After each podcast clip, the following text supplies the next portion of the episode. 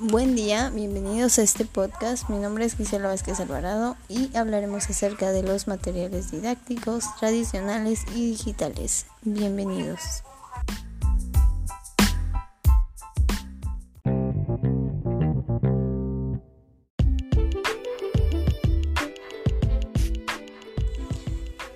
Comenzaremos hablando acerca de este tema un poquito. Es necesario que los docentes destaquen la importancia de los materiales didácticos en el aula, pues los docentes son la pieza clave en el sistema educativo. Ellos asumen las competencias y las funciones en las que decaen la elaboración de unidades didácticas, su diseño, diseño de la programación del aula y planificaciones educativas. Por ello, es necesario conocer cómo se codifican perdón, cada unidad didáctica, la programación en el aula, etc.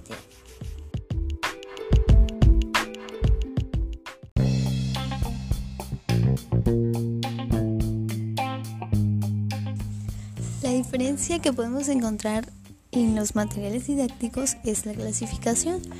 Podemos encontrarlos clasificados como impresos, en donde encontraremos en los libros de texto, libros de lectura, eh, monografías, etc.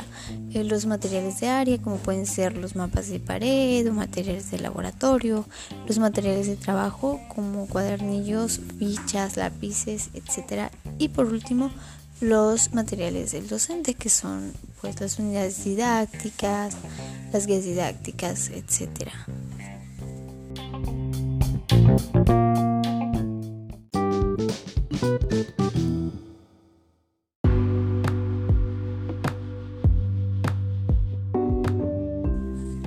Los objetivos que tienen los materiales didácticos dependen del profesor, pero estos van más orientados a la enseñanza-aprendizaje, es decir, a fomentar, a fortalecer la enseñanza-aprendizaje acerca de un tema que hemos visto durante clase.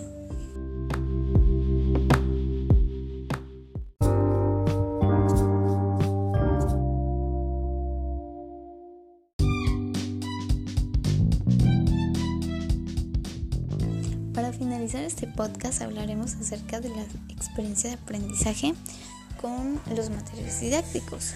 Desde mi experiencia educativa, los materiales didácticos, sean del tipo tradicional o digital, hacen la tarea de brindar un gran apoyo a nosotros los alumnos debido a que aportan nuevos conocimientos y nos ayudan a entender mejor estos, además de que tienen una mayor atractividad para nosotros puesto que hace que las clases no sean aburridas, eh, contienen colores, llama con mayor facilidad nuestra atención. Además de que podemos aprender a través de cosas que no son tan aburridas, eso es algo que nos llama muchísimo más la atención. Y eso sería todo de mi parte. Muchísimas gracias. Espero que sea de gran ayuda este podcast para ustedes y muchísimas gracias.